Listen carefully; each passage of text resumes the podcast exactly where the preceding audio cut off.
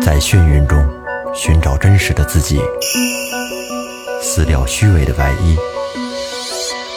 醉眼看世界，你能看到。最后调频，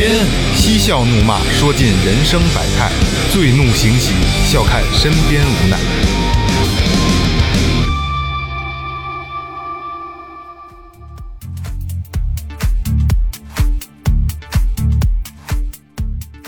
听众朋友们，大家好，这里是最后调频，我是你们的老朋友孟杰。开始了吗？我就那么那就嗯那么突然吗？突然袭击，是吗？骑烈马，爬城墙，吃耗子药。 操大家好，我是二哥，A K A Second Brother。这是不是整个都得逼了呀？啊不用不用，大家好，最后录音师老岳，大家好，我是雷子。哎，好啊，那个说前面啊，微博搜索最后调频，微信搜索最后 FM，关注新浪微博，关注我们的新浪微博和公众号啊，然后就拉你们进群。一群已经满了啊，二群马上就开，好吧？嗯，赶紧来，就是第一时间能接受我们这个信息啊，各种消息对对对对对，然后我们也会跟在里边跟你们互动，很多的选题都是在这里边诞生的，嗯，好吧？嗯，来吧，雷哥，介绍你的老朋友。我小学同学，呃，李把人全名 给兜兜出来了。没哎事哥们 儿，哥们儿累，都没没事没事都泪眼蒙蒙。咱们任何一个嘉宾来了也没哎说过，这 怎么这么酸脆啊？我是我是实在想不出来，因为我们我们之间是很互相尊重的，我实在想不出来有什么外号和代称，你知道吗？阿泽，对，多骚啊！这阿泽，你 不会你不会认为我这妈神行者也成啊！名字就是大啊，对，就直接其实其实呃，这这神行者是吧？哎，哎对神行者神行对，是咱们对，也是群里的群里的那个朋友啊，神行者，哎，对对对对，李泽， 直接这段打逼打逼打逼就好，打逼就好。好，家人们欢迎神行者李 泽，好打打逼就完了，你你稍微修一下打逼就行。你真名不会透露的。呃对，太好了， 这个气氛还是挺好的啊。然后是这样啊，呃，这期节目呢，其实挺挺临时的，就是就临时一想，雷哥一说，哎，这靠谱吗？这靠谱。然后又发哎雷，这靠谱，这这靠谱。然后咱们就做一个系列，做一个系列，就是最后调频去点评一些，呃，世界上比较奇葩的一些事儿。对，挖一些奇怪的东西啊。奇观类的，来来，老岳引吧，你不是要引吗？就是今天我们这个话题啊，主题是什么呢？因为前段时间新闻里边出了个事儿，嗯，是三月大概三月底，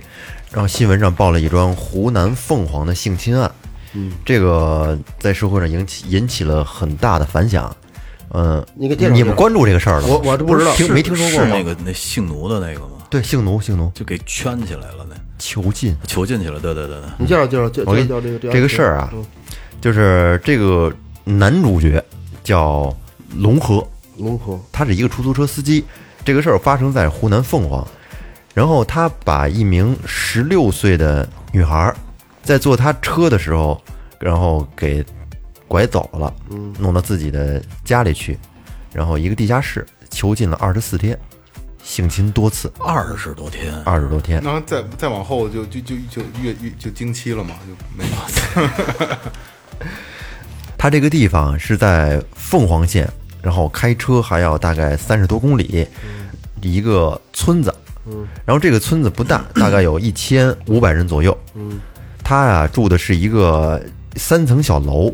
然后就是自自己盖的房子。一层的卷帘门进去呢是车库，在这个车库下面，他自己还挖了一个地下室，然后他就把这个女孩呢就囚禁在这个地下室，地下室里了。这这地下室里了，它是在那卧室的下边儿。嗯这个客厅和卧室的地面呢铺着一个一张地毯，然后地毯掀开之后，然后打开，可以可以进去，然后里边是一个暗室。嗯暗示我操，这还不好发现这个。对，这个这个主角啊叫龙河，他是一个日本人哦嗯的哥，开司机的，开司机，开司机的，开滴滴 的，开开滴滴的一个司机。嗯，他以前做过保安，但是你进他屋里看呀，他墙上会摆着一些照片，嗯这个照片上是他自己穿着军装的照片。嗯嗯。然后呢，还有一张照片是， 就是他穿着西装，然后呢 P S 了一个背景呢是一个老虎，跟一个趴哦着的大老虎看大着老那些照虎。片，感觉就跟他做那些事儿，就感觉这整个道貌岸然的那么一个人。哎，这个这个老虎是是 PS 是一合成的，呃，反正家庭条件也不太好啊。但是呢，他这个屋里边啊，有有几个细节，就是客厅的茶几儿上，然后有两个不同年代的影音播放器，然后旁边放着多张银绘光碟，毛盘，哦毛盘啊放了好小毛盘放了一些毛盘，对，靠桥猫盘那个，那然后有现代的、古代的，还有国外的。哦有点怪癖，然后呢，在他这个龙河这衣柜啊，里面有一个笔记本，翻开之后看啊，里面有很多的 QQ 号，然后除了名字上面写着名字，还标注了什么类似的一些身高、体重啊等信息，然后空白处还写着“我的女人哦占有欲很强的一个人啊哎嗯呦，听上去被我干过，”。对，可能就是说有什希望么，他可能就是因 还没成为，有希望。他可能是因为长期单身啊，形成了什么观看不良影碟的嗜好，嗯，就是心里可能产生了一些扭曲、变态，然后于是产生了囚禁、强奸他人的犯罪动机。雷哥有这倾向没有？呃，胡说八 道。不是他介绍这哥们儿的这个平时的性格了吗？呃，是淘宝店主，他的住所具备，你的住所我具备跟你，说一下他这个具体的这个里面的环境啊，就是他建好后呢，他他就着手就一个人啊，就在这个他房屋的地下面，然后挖开一个地洞，下去之后呢，这个洞口很小，就仅能够容一个成年人勉强通过。就跟一菜窖似的。对，哎这个地下室呢，大概高约一米八，不足四平米。嗯哦，那那然后算小，墙面上还挂着网购来的什么铁链、挂钩，皮鞭、手铐，哎，然后房间四角呢挂着新人结婚时使用的红色拉花，哎呦，这挺挺有瘆得慌情趣的啊嗯啊。嗯然后地面上还铺着地毯，散落着一就是一块面包啊，还有一把梳子，还有一卷卫生纸。嗯地下室里的空气很潮湿，然后看不见阳光，没有窗户。嗯，地面放着一块木板和一个塑料马桶，墙面镶着铁环，然后铁环上有这个一个五米长的铁链，铁链上扣有五把铁锁。就是这个十六岁的少女，就是在这儿被囚禁了二十四天。这样啊，我觉得嗯，老岳说了一个开场，对，今天呢，其实我们想给做大家做的这一期的这个呃题材呢，就是是 主要聊聊滴滴司机，就盘点一下那些耸人听闻的性奴案，哎，性奴性嗯对奴对案啊对，就是比较典型的。当然，肯定这种案例案例特别多，但是最后调频呢，嗯挑一些比较比较典型的东西跟大家聊一聊。比较耸人听闻的。哎，哎，以前类似的电影你们看过吗？那比类似，比例如香港某三级片，你这太低端了。是这样啊，是这样，就是聊到，呃就是刚才老岳在做这个引子的时候吧，我第一反应是什么啊？就是我不知道大家看没看过啊，应该很多人看过啊，《罗曼蒂克消亡史》啊那里边章子怡，章子怡哎章子怡就是做了一个性质比较文艺的一个现代的一个最近的电影啊，就是它就是跟这个性质其实差不多，只不过是情节不一样啊。章子怡就做了一个行动，不是被那个日本的那个实际上是间谍嘛，对给对，对弄了嘛。，对对对对哦。哎，是是是，这咱们先这样啊，因为呃，为什么这个神行者今天能坐到最后调频的桌上跟大家一起聊？因为神行者在这方面有他自己独到的建树，对吧？哎对对对对对对，这是他的一专长。曾经也曾经可能囚 禁过，要不然就是或者被囚禁过对 被被雷克囚 禁了。但还是就是神行者呢，今今天来呢是也是站在最后调频的这个角度跟大家分析很这些很多的事儿，然后让在他自己的内心世界对这些事儿的他自己一个一个一个的一些看对，大。法家一块儿聊聊。对对对对没错没错然后也会别的，咱们别的听众如果就是有兴趣的，也可以跟大家可以跟我们联系，嗯也坐到最后调调频的桌上，然后跟大家一起聊一些你自己有独特建树的这些话题。嗯哎因为我们还是很贴近群众的嘛。哎，雷哥开始吧，雷哥今儿拿着本儿来的，我先说一个吧，嗯，呃，你这是你发那里边的吗？对，啊，你腾下来了是吗？土耳其的，就是也是一个比较耸人听闻的一个一个案件啊，就是土耳其的有九名小姑娘少女，她们呢看到了一个招聘广告，就是招聘那那种明星，嗯，你想不想一夜成明星的那种那种招聘广告，然后大街上让他们去试镜啊什么对，的以前大街上，咱们中国内也常有。啊，对对对对。后来呢，就被囚禁起来了。到那儿以后，这个事儿呢，就是大概是发生在二零零九年的七月份。嗯，然后他们呢，这九个小姑娘被送到了一个与世隔绝的别墅中生活两个月，然后就是所谓的这种真人秀，啊这种对这这种节目，然后结果到那儿以后呢，就被一个黑帮给囚禁起来了。我我不好意思插一句啊，就突然想起真人秀这种节目，前两天咱们一听众，然后发了一个是优酷还是跟哪儿合作的，在招人，就是招什么年龄层的，然后各种职业的，也是到一个别墅里一个一个恋爱交友的一个 一个节目，然后当时我就跟他我说九条命能参加吗？ OK，继续啊。嗯，然后呢，这这个九个小姑娘呢，被他们这个黑帮集团差不多有将近三十人，嗯，就是轮番的去蹂躏、慰强慰安强妇暴留点那意思对，然后大概强暴了一个多月，我操，等于 等于是想当冲着当明星去了，没错，结果被关起来结了果。让人给摁那儿对，了。然后最后还是被解救了。可是具体的解救详情他没说。嗯，可是这个当时在就是在那个年代，在整个这个这个世界上造成的影响还是挺大的。嗯啊，所以后来被公布出来了。然后当时很多人也觉得他挺匪夷所思的一个事儿，因为九个人不是一个，嗯，怎么能同时被人给囚禁起来了呢？操，嗯，这算是其中一个。嗯，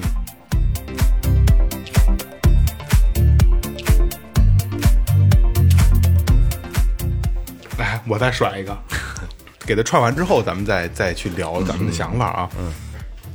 零八年，以色列第十频道的电视台播出了一个由著名导演制作的文献性电影节目。节目制作者在欧洲一家地下妓院里发现了很多从乌克兰和摩尔达维亚贩卖来的女孩儿，她们都是十三岁到十六岁的处女的时候就被人贩子卖到欧洲的某某个国家的边境啊。然后转卖给妓院老板，妓院老板让他们染上毒品，让他们这个吸食毒品，染上毒瘾，然后在这个妓院里殴打他们啊，强迫他们接客，有时每天多达三十五次。我操，我一以个一我以个人，啊我以为我看错了，一个人你知道吗接三三至五次还，三十五次，嚯！然后在两三年的时间里，很多女孩多次这个堕胎、堕胎嗯感染艾滋病、性病和严重的风湿病。妓院老板在看他们被榨干油水之后，就会把他们转卖给人体器官的哎， 人体器官的黑市，哇！我操，这产业链不是这个，说实话，要是真是带着艾滋病的器官卖出去，也没好也挺可怕的。嗯我记得，我记得那个那个神行者，我们之前聊过一个叫叫叫暗网还是叫哦对，是是这样啊。我呢也是今天特别突然，那个我找老雷来聊天儿，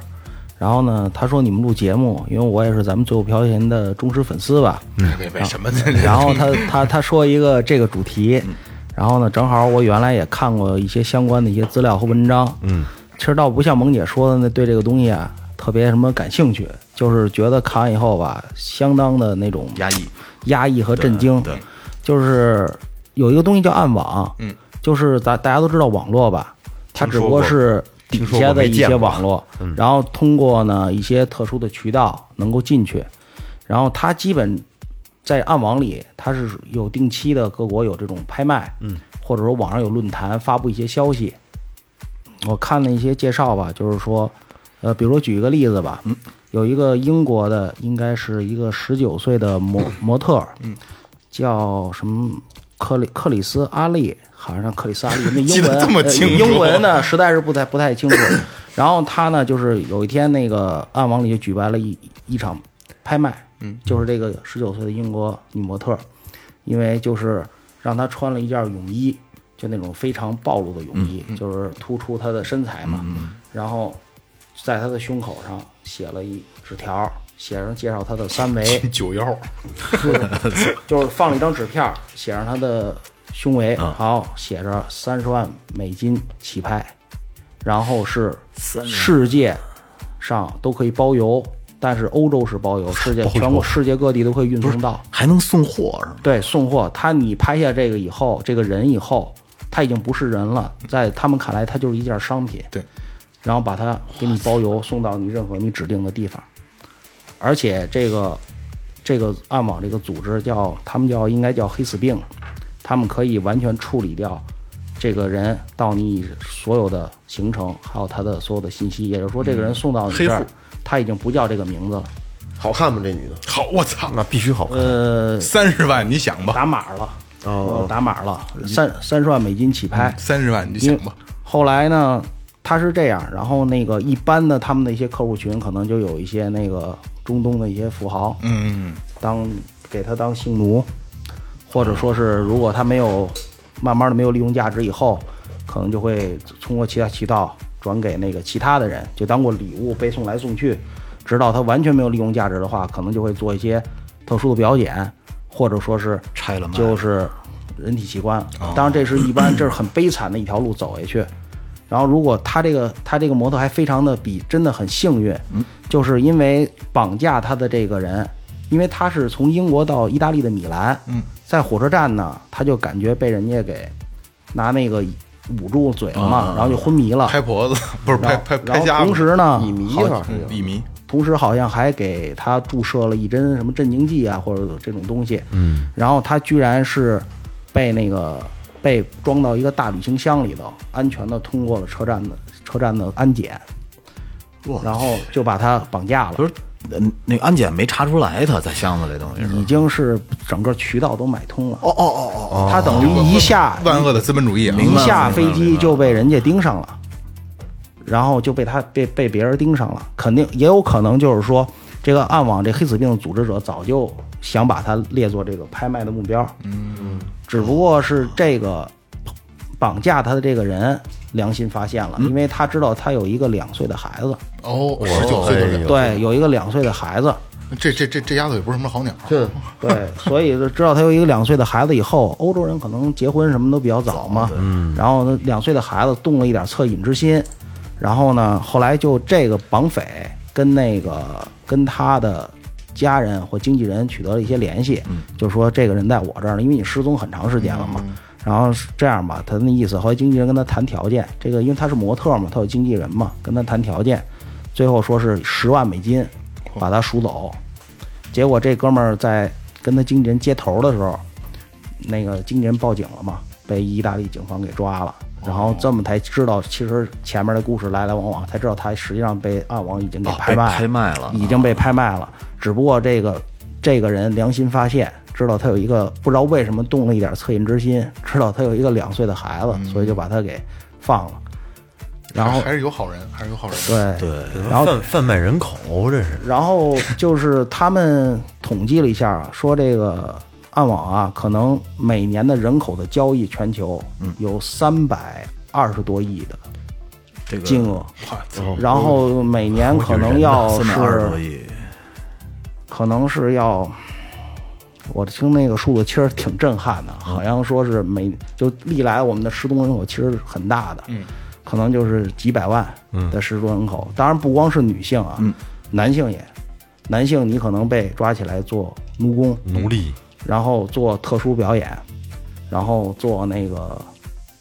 也有可能长得漂亮的就 性奴，就跟我似的。啊哎，对不是不是，操什么？ 你这个，然后那个你甚至你有可能那个你知道你说这个非常的你说这个男的被抓起来，我突然间第一个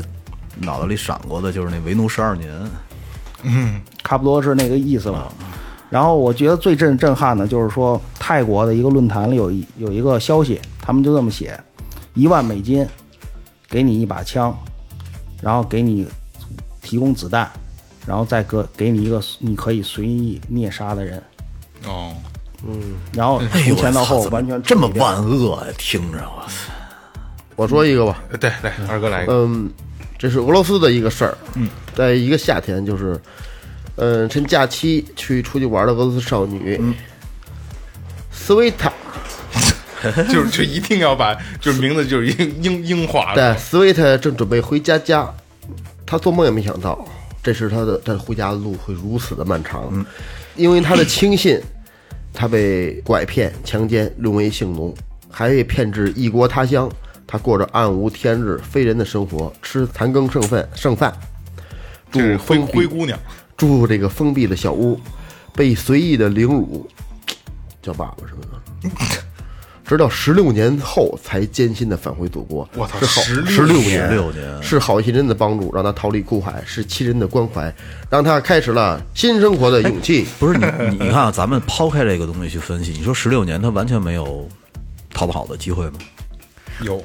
就就像铁之前链子拴着呢。不是不是不是之前咱们聊过这么一个东西，就你你好像是你说的斯，德哥尔摩综合症啊，哎对对对斯德哥尔摩综合症，嗯，对，他他习爱上了这个王菲，习惯这种生活，然后他会会去考虑更多的逆逆逆向思维的东西。因为我就觉得，如果要真是十六年的话，他有可能已经是一个，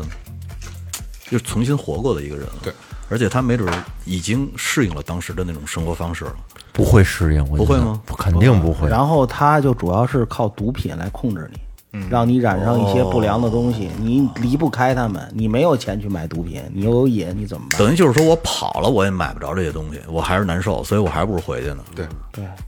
操，这太太孙子了，这你没看过那个《飓风营救》吗？飓风没看尼过嗯尔连森演的那个电影儿就是这个事儿嘛，就是电影大体的内容就是他女儿跟他好朋友到巴黎来玩儿，嗯又是他女儿巴的黎朋友啊。然后呢，他这个尼尔连森这个男主人公是个退休的特工，啊，他女儿等于一到巴黎车机嗯场就被人盯上了，然后最后就就等于被绑架了嘛，绑架就是给送到那个妓院去了嘛，就强迫卖淫嘛。那中间他大量的控制，怎么控制这些女孩儿？就是给大量的强制的注射毒品，让他产生依赖。产生依赖，哦注射毒品。当然，他老爸很英勇，最后给给他女儿，也仅仅是把他女儿救出来了。他那个他女儿的那个朋友就因为注射毒品过量 死了。死了。也哎可能就像使行者说的，大多数的这些刚才咱们聊的这些案件，都是用毒品来控制。因为毒品首先说，一个是让你产生依赖，再一个是它把你精神摧残了，你会让你自己觉得，假设咱们如果说放在自己身上，也会自己觉得我操，我是废人了，我也还不如这样呢，对吧？很有可能会让人产生这种依赖心理。我每天在这待着，我还有的抽，哎是吧？我一旦出去了的话，我本身我也没有一技之长，对我也不知道干什么。可能毒品带来的快感也要大于他被摧残的这个程度。对对对对对，他等于是得了一病，哎，你们我他就是他这有药，对你没有这药我就不行，所以他离不开。对，我我记得你们应该以前聊过一期那个毒品的这个，嗯我觉得可能是毒品啊，帮助他们度过他们最痛苦的这段时光。哎对对对对对对对帮他度过了大于大于这种他的痛苦嗯痛苦了。他实际上是依赖这个毒品，是帮他们来度过这块痛苦的这个时光，麻痹让他们掉了麻痹自己的内心。没错没错。行，咱往下再走一个 啊。嗯，这个说的是十五岁的墨西哥少女被拐到了美国当六旬老头的性奴。我操，六十多岁了，老不正经的。这个许多人都认为，这个美国早已经消灭了现代奴役现象，但是实际上啊，每年都有大约一点七万人从世界各地被贩卖到美国。这个女主人公玛利亚·苏亚雷斯斯玛利亚·苏亚雷斯，来，二哥走一遍。嗯，马利亚索雷斯，玛利亚·苏亚雷斯，玛利亚·苏亚雷斯就是其中的一位。这个一九七六年，这是七十年代的，十五岁的墨西哥少女苏亚雷斯被拐卖到了加州，沦为一个六旬老头的性奴。由于怕家人遭报复，她不敢逃跑，直至亲眼目睹这老头因为调戏租客被人活活打死，哇， 太过瘾了，听着我可他妈解恨了。 啊，虽然凶手啊力证他并没有参与其中，但是他仍被判处一级谋杀罪名，入狱二十五年。啊，哎，这个这个从有照片上点儿看，这老头可不像不像他妈的六十多岁的 啊。看着跟老，我刚才看跟老教授似的，感觉是吧？对，挺胡 来的。我操，这哪个你从脸上能看出来像有性奴的呀？我瞧什么样？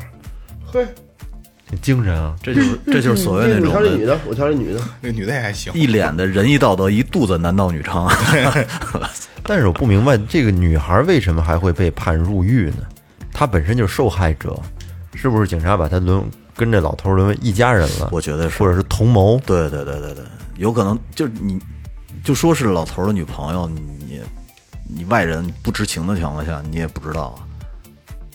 哦，是这样，他是亲眼目睹老头因调戏租客被人打被打死他就是可能没管，嗯，虽然凶手力证他未参与其中，他仍然没参，就是一级谋杀，就就是没有及时你没阻止啊哦，没有没有及时阻止，对或对者也有可能拉偏手来的。对对对，哎，没错没错，哎，别别打他，别就别别还手，别打他，搂着老头胳膊，光棍子逼 脑上，给夯死了。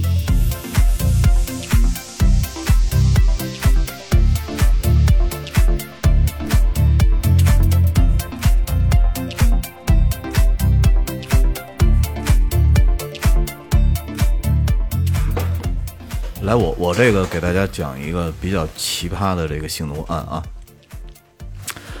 呃，二零零九年的三月十四号的下午，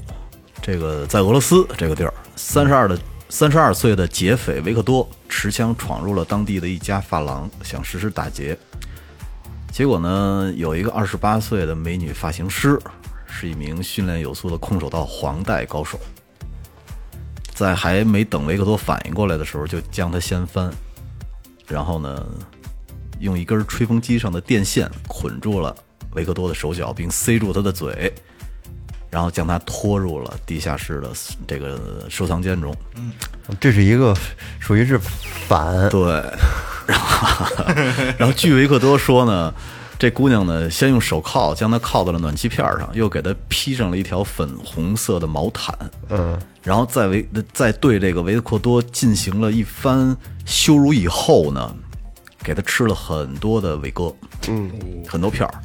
然后在四十八小时之内强行按照自己的方式与他发生了多次的性关系。因为是三月十四号，这哥们儿被带到这个地下室了，然后一直到三月十六号的晚上，然后这个哎，但但还行，我觉得还有点人性，他自己后来两天对给放了，嗯，我估计玩腻了，我说我说我不想走，给我这样的小蓝药片儿，然后呢，法院说对两人正式的提出犯罪指控，但是这个你说法院怎么判呢？这个被反囚禁，这有点意思。啊。是啊， 这这这个就是回头我得问问律师姐姐，这怎这怎么算这个？咱们怎么永远都碰不上这事儿？这一般的可能就是就得了，要不追究就得了，是吧？这反正也占便宜了，嗯，药也吃了，得得回家回家吧，就是家得了就。就四庭庭下调解就完 了。这这就是战斗民族。 可不是嘛？可是可是你的确你非法囚禁造成事实了呀。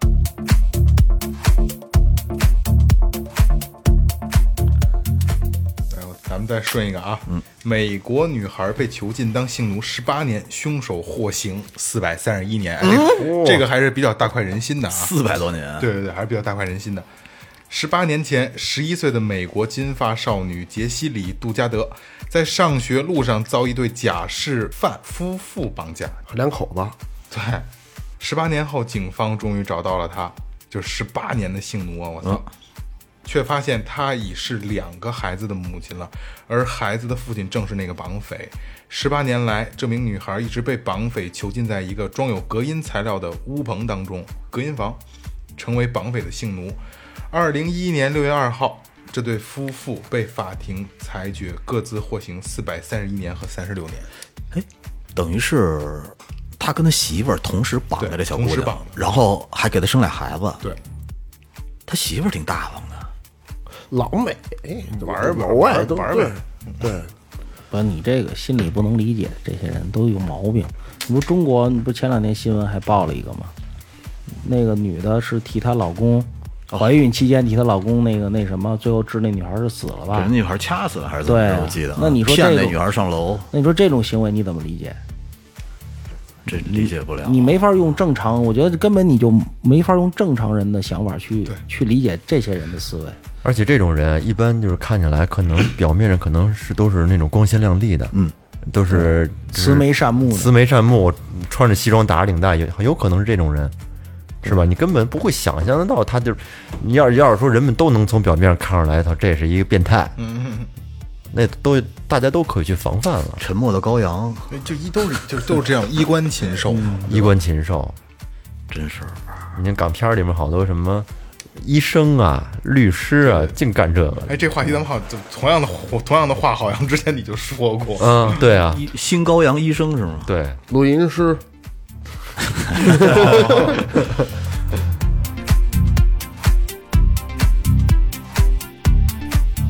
哎二哥，好嘞。二零一一年八月，美国邪教组织头目华伦杰夫，华伦姐夫，华伦他姐夫，因为强奸未成年人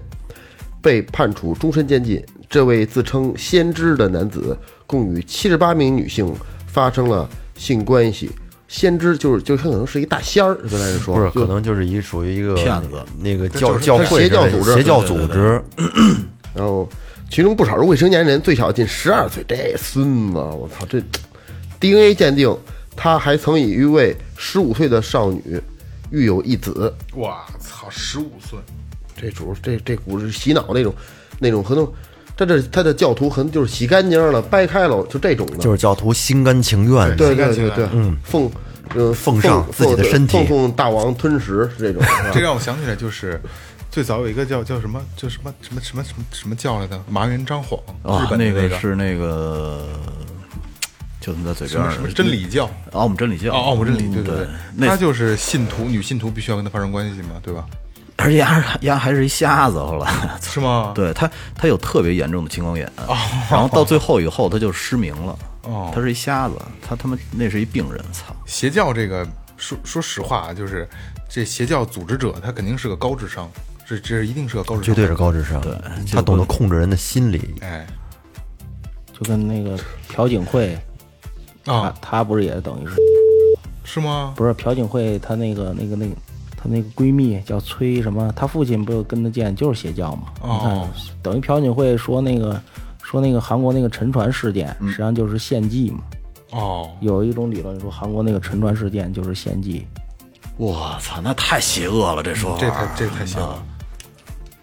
我觉得有一定理论，因为事实上这个出现问题以后。然后整个的反应速度，包括朴槿惠那几年就不在总统府不接电话，嗯嗯嗯嗯嗯，就很奇怪。哦，等于等于当时是很反常的，对好多人啊，不是朴槿惠下台不就是她那个闺蜜门嘛？实际上，她闺蜜的长那个她的这个闺蜜，还有她闺蜜的父亲就是邪教嘛，韩国的。我操，这帮孙子！来，来，我先走一个。嗯，这个说的是台湾的一黑帮老大性侵两未成年少女，犒劳手下，然后当性奴泄欲。这个是在台湾桃园，一名专搞校园帮派的老大洪某，假借收容离家少女，借机性侵一对儿姐妹淘。老大吃干抹净后，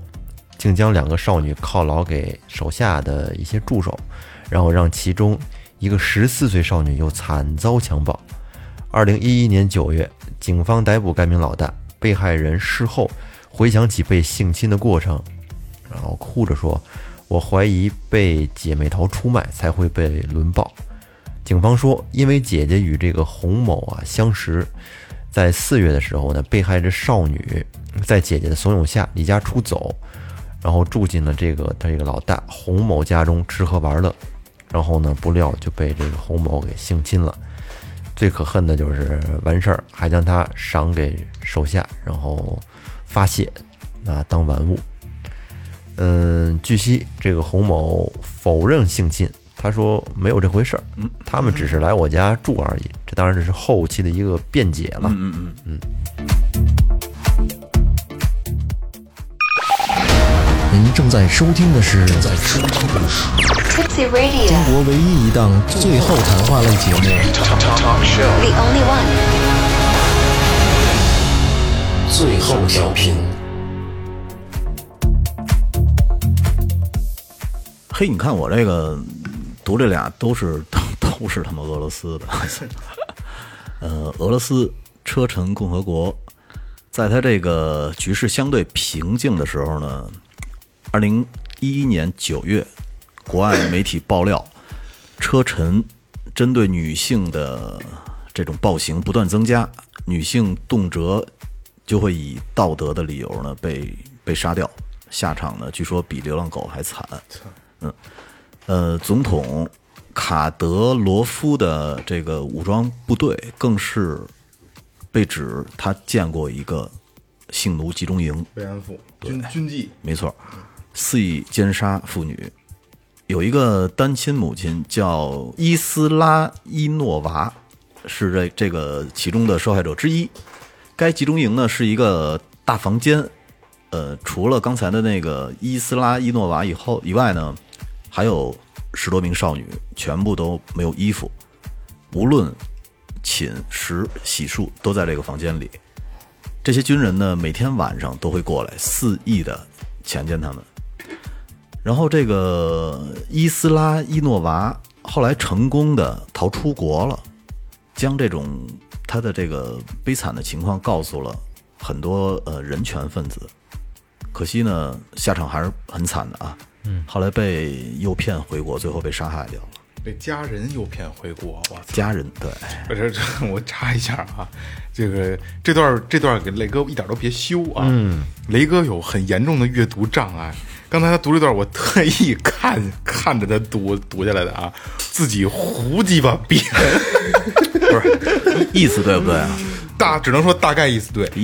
大概意思对，就是你自己会加很多自己的语言，是然后你知道那个吃字儿少字儿那多个字那个儿家人，其实我是故意想规避掉的，我觉得他妈挺难受的，听着。是吗？对啊，对，你觉得就是他这个道德上真的是对过不去被了，自是吧心里过不就去。本身就被欺呃欺负了那么久，被残害了那么久，最后还被家人给骗回来，我他妈心里挺难受的。就大家以后就是最后调频会有很多东西，就都是我们去读出来的。你会发现，雷哥读完之后特别有意思，对吧？二哥也说，咱们咱们做那灵异那期节目的时候，说这你都是在胡读，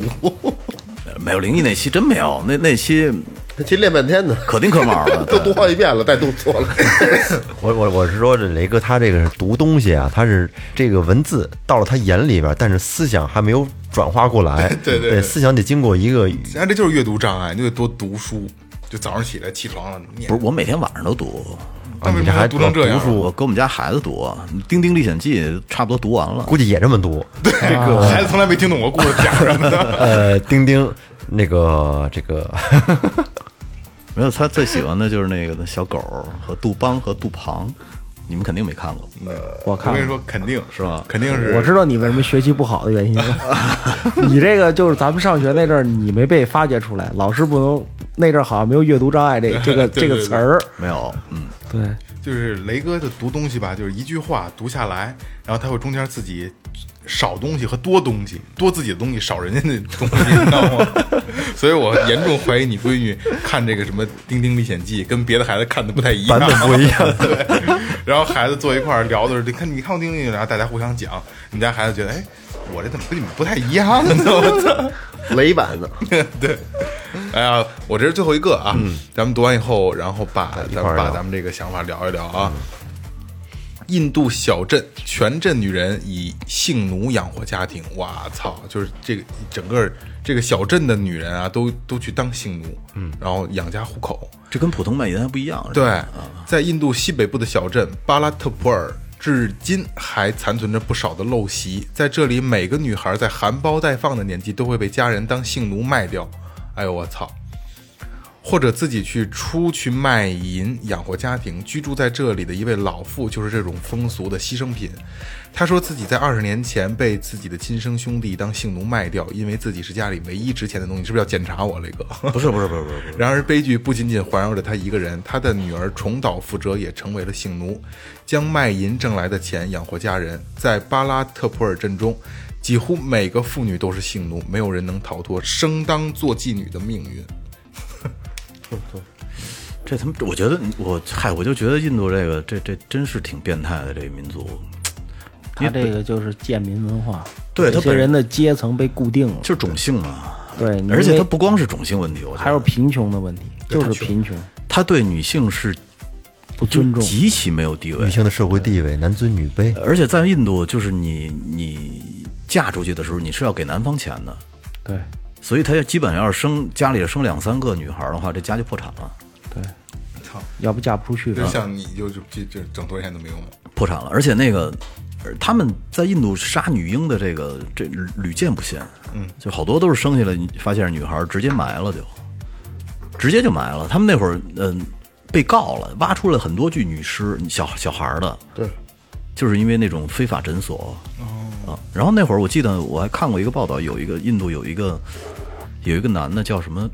是天使天使医生还是穆什么罕？默德什么吧，你就不是，他随就便他起啊名字就我可不以不记得了，不记得了，不记得了。他就是呃，那那帮那些那个没有钱又怀了女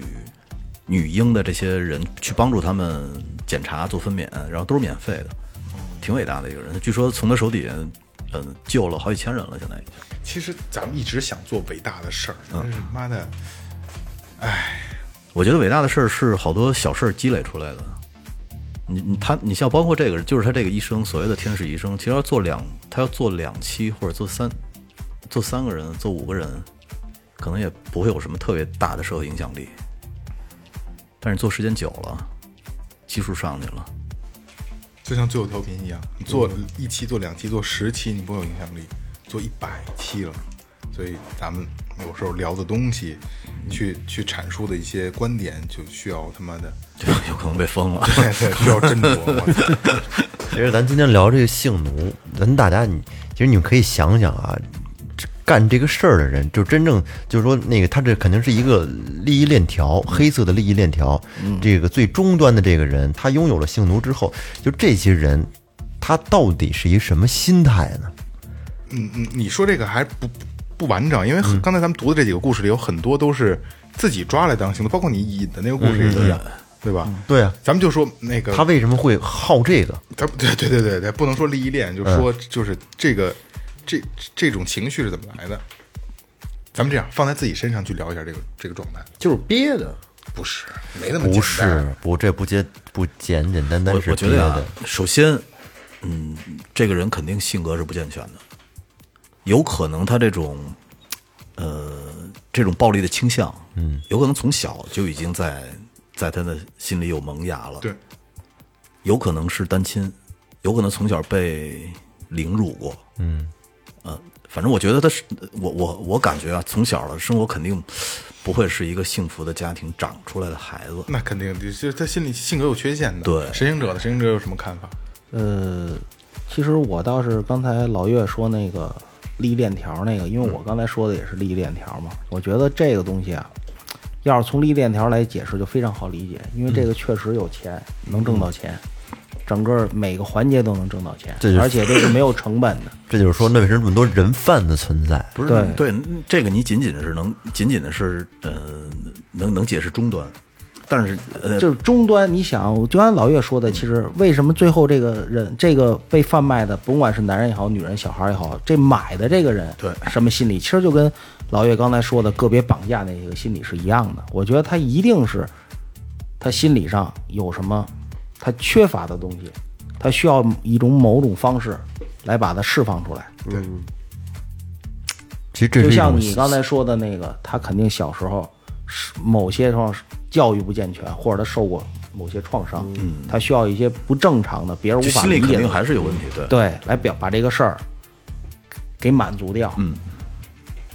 那他他肯定有供需嘛，就这利益链条也好，还是他自己的也好，他最终总有一个人会把这个事儿他给买，把这个人买了，对，或者是他去虐待，嗯，那他为什么这样？而且我相信世界上这种人应该还很多，因为你像他每年能能有三百二十多个亿的这个流会量要，会他要收他要的嗯要要要说他要单单单的解决他这个生理的问题，其实很好解决，嗯，对啊，啊，很好解决。那为什么要买一个人呢？我觉得是他心理还要心理还要问题嘛满足他那些买过来人之后，不管是这一百步啊，还是是怎么样的一个一个占一个有对一种一种欲望。这是一种性扭曲。对，对于性这种一种性意识的扭对，啊就曲，刚才说那个三十万美金，我操，有三十万美金能买一女的，他这人不缺女的，他他他不缺活儿，对，对但是他会他想他就是玩够了，够了以后，他想找一种特别的不一样的。肯定是多少都会有心理变态，就像老岳引的那个故事一样，就什么什么就是工具什么这那的，对吧他？可能你像这种人们的一般是性扭曲嘛，他可能是，比如说呃老光棍儿，嗯就是长期这个单身，然后怪老头儿，得不得不到得不身体的一些需求得不到满足整体，但是同时呢，他又看了很多这些就是毛盘嗯毛毛盘，就是里里里面一些虚构的黄画一些虚构的这种情节情节对，受这个影响，其实我觉得这个第三方的这种嗯电影吧，嗯啊，这这那方面的电影应该是起到了很大的一个推波助澜的推波助澜的作作用。刚才咱们聊这个就是这种这种犯罪心理的时候啊，我突然想起了一个，那个呃呃，我想想啊，就就是菊豆不是叫什么来着？大王东楼不是 那个巩俐的跟李保田儿，菊豆打官，秋菊打官司就是就叫菊豆，嗯就叫菊豆是吧？他不就是他李保田儿是是他侄子嘛？嗯，然后他叔叔娶的对巩俐，然后他叔叔又没有这能力，他叔叔是个摊摊子，对摊子，嗯，然后。巩俐不就跟那个李保田儿说嘛，他那个老鬼什么那个嗯什么不不不什么不爱钱刀的，他他妈的打我什么这那，嗯他没有那不没这功能，但是他他妈的他他他他他他他侮辱我，泄愤的，都对就是。反正我觉得一般干这个的都是那种怨念很重，不管对谁、对社会、对人，都是那种怨念很重的怪老头儿才有可能有这种怪癖。他得是发泄，他从中他得爽，他觉得他觉得这个过程特别爽。就跟你那个，你你说小狗乱吃东西抓现行，然后你控制那小狗，你不会这儿，啊，对对对，就是就是那种感觉。我估计你现在能理解了吗？能理解。我觉得可能从根本上，他们就像人格不健全，他没有把那个东买来的人当人来看，对他可能只是当一件物商品，品或者说他他需要一个他能够随意去凌辱，嗯，随意能够欺负的一个物品。可是就像我说那个《罗曼蒂克消亡史》里边儿章子怡那个，那个男的对她特别好，嗯，又不打她，给她做饭，没有没有，你仔细看那电影，那个男的对他，就那日本人对他是非常暴力的。就比如说，你看他车里头，呃，就是强奸他嘛，然后直接就把他的那个耳环啊从哪儿薅下来了薅下来了，而且那个对他来说，你把他囚禁到那个地方里头，完全那为什么张？你看最后电影里章子怡演的那个人物那么痛苦，要一定要杀掉那个日本军官呢？他一定最后逼着那个日本军官不是躲到战俘营里了吗？嗯他为了逼那个日本军官出来，他不是假装就是那个那个葛优演那个人跟他谈，我保释你，你要出来，他不出来，不签字，不摁手印嘛，最后在窗外把他儿子给大儿子打死了，对对对对逼他出来，然后死。巩俐在旁边看着，然后那不个是章子怡啊， 对章子怡串了电影啊 对对串对了对，章子怡看他打死以后，你看那个演员的表情，他一下他的释放出来了，嗯，他那种情绪他就释放出来，他一定是深沉的那种恨，非常恨，因为咱们不能理解那种受害人的那种感觉，我估计可能他真的是非常恨。看电影里我能看章子怡表现出那种隐忍，那种嗯没法去说的那种东西，呃，有兴趣的朋友看一下电影，我跟神行者有一个不同的观点。嗯，最后章子怡是打死以后，她是她流泪流流了眼泪，然后结束的，对吧？对放那歌，对然后那歌也特别好听啊，大家可以去对搜一下。呃，我觉得是雷哥说的那个章子怡出现了那个那那那叫什么来着？对吧？那斯德哥尔摩症 yes 的科尔摩综合症，嗯就是她是她还是爱这个男人的。我我我是我个人是这么这么这么看待的，哦我我我个人可能感觉那种是一种释放。释放，就是也这种事儿也没法儿大 哭，对，也没法儿抱怨他，因为他毕竟是一个背景是一个电影明星，他还是有一定那个修养的，算是一个上层的一个女性，嗯，最后她不得已因为战争，因为种种，她自己生活的不检点，沦落到成为一个她完全没有想到的一个人的这个玩物，而且还这么多年。一直囚禁在那么一个狭小的空间里，而他明明是一个中国人，嗯，把他伪弄成一个日本女人，嗯让他穿吃日本的食物，对，然后穿日本的服装，对对对，所以我觉得整个是一个非常扭曲的一个变态的一个环境下，把它扭曲成，我觉得是他这种心理是我觉得是不能接受的一个正常的人。如果我个人感觉嗯他，他我觉得是那种深沉的恨，并不是依赖，深沉的恨，而且他又是一个女人，她没有办法去直接的报仇，嗯嗯，她没有这个渠道，最后她还是通过葛优嘛。实际上，那个这个人物毕竟是个黑黑黑社会老大嘛，还是有一定势力杜的。月笙的那个。对对对对，来把把这个仇给报了，最后。对，就是这个这个电影还挺好看的啊，没嗯看过挺好的看我看过两没遍嗯看的可以看一下，因为一开始，呃，这电影出来的时候，我觉得它是个文艺片儿，嗯然后我觉得，哎呀，会不会因为我因为我看电影需要有节奏，嗯就这几天连续看都是文艺片儿，我才能看，然后这两天看的都是比比较有有 都是毛片儿，看身不下身体去就。虚一些， 哎，然后我我我看完之后，我觉得哎呀，还挺好看的，叫什么名就是儿？罗曼蒂克。它？罗曼蒂克克消消亡亡史，哦，它它节奏很慢，正节经奏不很错慢，但是影片节奏感就把握的特别好。比较有意思。对他绝对是个变态。那个最后那个猫怎么死的？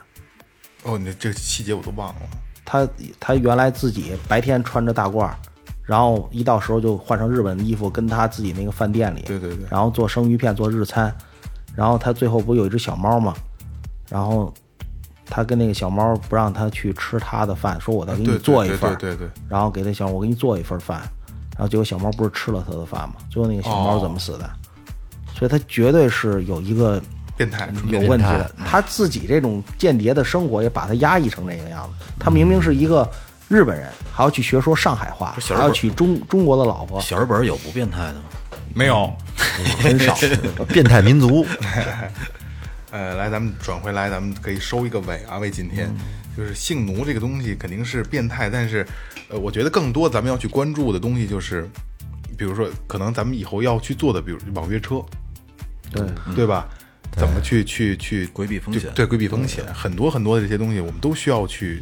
了解。嗯，因为很多的时候，那现在我知道滴滴有什么可以加紧急联系人，这些都是规避风险的一些一些手段。嗯一点一点嗯的完善这些。对对对，一点点在完善，所以我觉得大家更多的要去注意这些事儿。因为虽然这些事儿不发生在咱们身边，但是我们需要去注意。听着很远，嗯，但是说你看国内也有那么多起，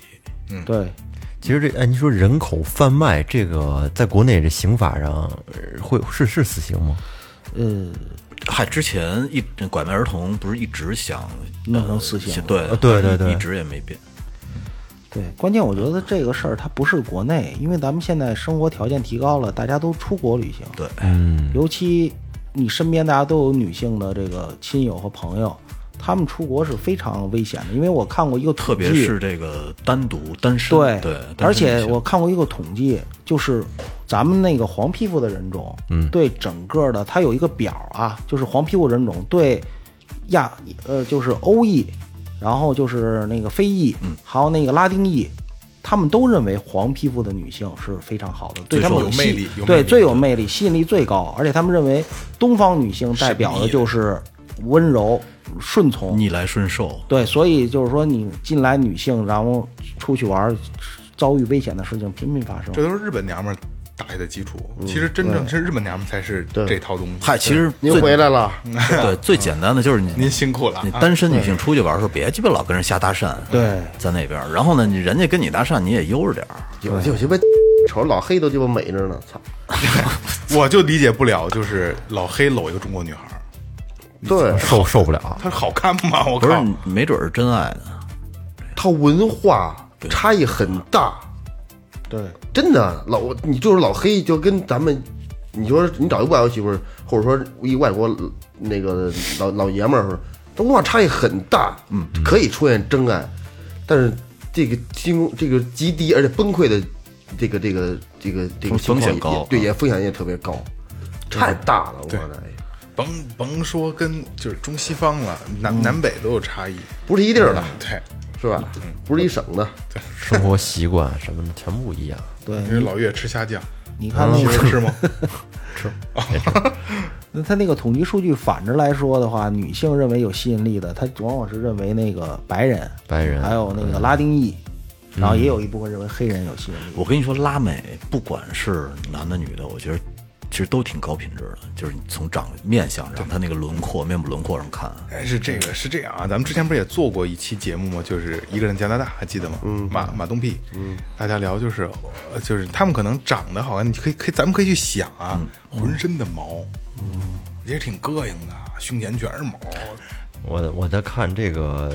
就是有很多你像拐卖，就是失踪人口，失踪人口的结局一一般就是他们会去到什么地方？嗯，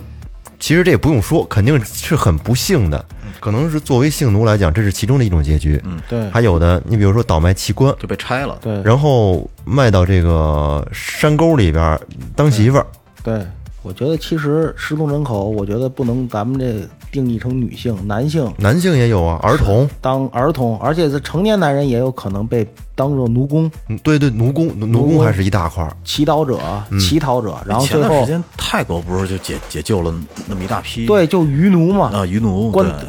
没有报酬，一天要工作很多小时，十几个小时然后关在铁笼子里头，啊，可能吃平了平饭时也关在是铁笼子里，吃的饭也可能就是一些汤汤水水的东西，而且死就死了，对，死了就就随便拉到岛上一埋，而且这些奴工来的时候，最我我我不是跟你聊过吗？最可气的是，你的姓名被隐掉了，嗯，也不允许你是黑说，人也不允许你说你的姓名。对，最后你死了以后，可能你的别人就被解救的这些人，跟他们最后被解救的时候，叙述说死哪儿埋了死人，他去叙述说这个人叫什么，有的报的名字根本就对不上，嗯，等于你死了就死了，都不知道你死在哪儿。那之前那大街上有很多乞讨的，嗯就什么腿折的呀，什么那残疾人，其实这个有很我我觉得它里面有很多都是被拐卖的人口，对被做成人质了，撅折了的，人棍，嗯人质那年活着腿撅折，长眼长挖得过像来一，棍子。啊行吧，差不多吧。这期我觉得太他妈的，其实聊完不是太太舒服，对，其实我们还是还是想通过这期来唤醒女性，嗯，多一些自我保护意自识我。保护。对，出门孩子什么都看好，嗯没错，没错，没错。嗯，那人贩子其实确实是太可可恨了，对，所以说大家都增强一些防范的意识，其实你细就是刚才咱们聊的很多的点，你会发现有的是可能更多的有有有可能会有一大部分的女性都是因为不太在乎这方面的事儿，诱骗嘛，对，好多所以都才是容易才才会发生这样的这样的这样的结果。我觉得可能就因为根据中国的治安太好了，可能心理上没有那么多的防范的对，因为措咱们施。聊大多数都都是都是国外的这些的，对都是国国外外的出现这种极端情况，国内还真的也不能说没有，但是相对来说呢，他只是单纯的就是拐过去当个那个生育，山沟里娶不上媳妇儿嗯对对，对对吧？好，那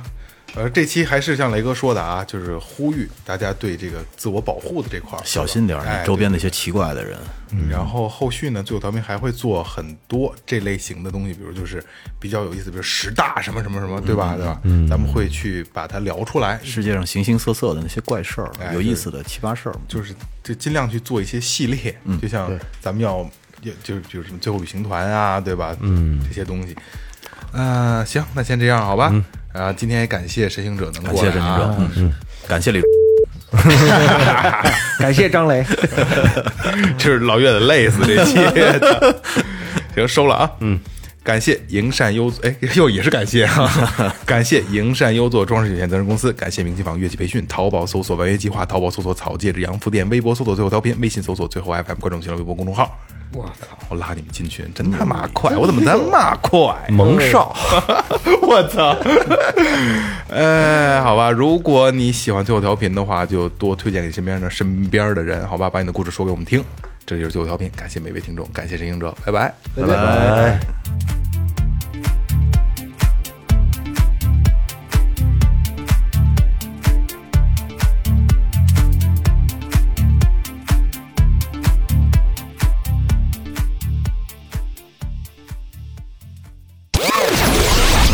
这里是最后调频 This is Tipsy Radio，我 Radio. 们直言不讳。也许这是你听到的最后一期节目，最后，你懂的。 Don't undermine.